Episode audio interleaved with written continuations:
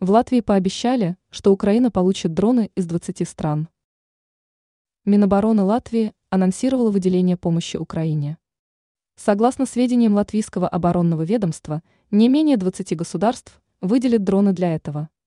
Такой информацией с агентством Bloomberg поделился министр обороны Латвии Андрис Спрутс. По его словам, на данный момент первичной задачей для союзников Украины является передача в распоряжение ВСУ как можно большего количества боевых беспилотников.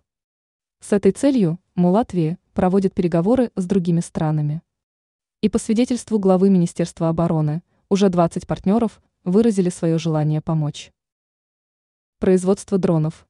Напомним, что премьер Украины Денис Шмыгаль ранее сообщал о том, что только за 2023 год – производство боевых БПЛа выросло в стране в разы.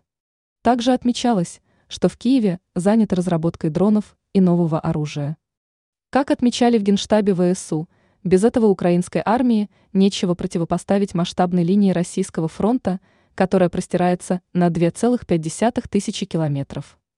Ранее в ГУР сделали необычное заявление о ВСУ, комментируя обеспеченность современным оружием.